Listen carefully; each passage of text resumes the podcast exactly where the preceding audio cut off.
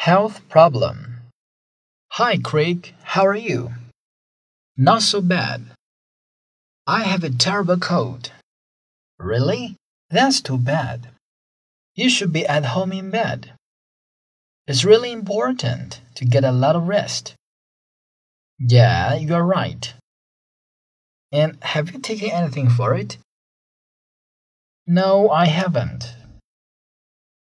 Well, it's sometimes helpful to eat garlic soup. Just chop up a whole head of garlic and cook it in the chicken stock. Try it. It really works. Yucks. That sounds awful.